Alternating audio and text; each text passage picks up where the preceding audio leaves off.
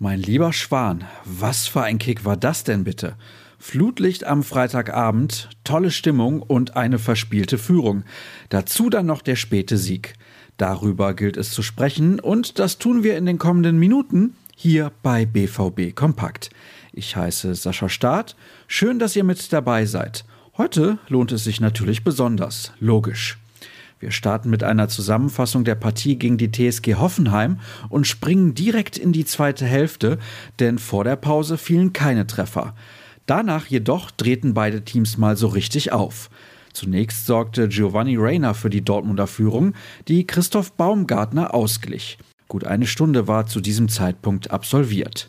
Jude Bellingham sorgte in der 69. Minute mit einem satten Linksschuss für großen Jubel, ehe Munas Dabur kurz vor Toreschluss das 2 zu 2 erzielte. Die Enttäuschung war in diesem Moment förmlich zu spüren, doch die Borussia hatte noch einen im Köcher, in Person von Erling Haaland. Der Norweger nagelte in der Nachspielzeit den Ball im Nachsetzen unter die Latte und ließ das Stadion explodieren. Der erneut bärenstarke Bellingham lobte am Mikrofon von Zone die Moral der Mannschaft. Zwei Gegentore sind nicht gut, aber wir haben die richtige Einstellung an den Tag gelegt, um zurückzukommen. Hoffenheim hat es allerdings auch gut gemacht. Sie haben uns vor viele Probleme gestellt. Zum Glück hatte ihn Daniel Mahlen übrigens im Vorfeld noch ein klein wenig provoziert. Er hat mir im Training gesagt, mein linker Fuß sei nicht gut genug. Umso besser, dass ich damit heute getroffen habe. Heute Nacht werde ich mir das Tor noch ein paar Mal angucken. Gregor Kobel, der mit einigen Paraden den Sieg festhielt, sprach von einem richtigen Emotionsspiel. Wir haben einen super Kampfgeist bewiesen. Das ist nicht einfach, wenn man so spät den Ausgleich kassiert. Es ist aber nicht alles positiv. Der späte Ausgleich gibt einen faden Beigeschmack, meinte der Torhüter. Man könne froh sein, noch gewonnen zu haben. Marco Rose war zufrieden, weil es drei Punkte gab, wie er es selbst formulierte, und fügte an, in der zweiten Halbzeit gab es natürlich Dinge, über die wir noch reden wollen. Aber wenn du dieses Spiel hier 3 zu 2 gewinnst, gibt dir das Ruhe und Zeit, um an diesen Dingen weiterzuarbeiten.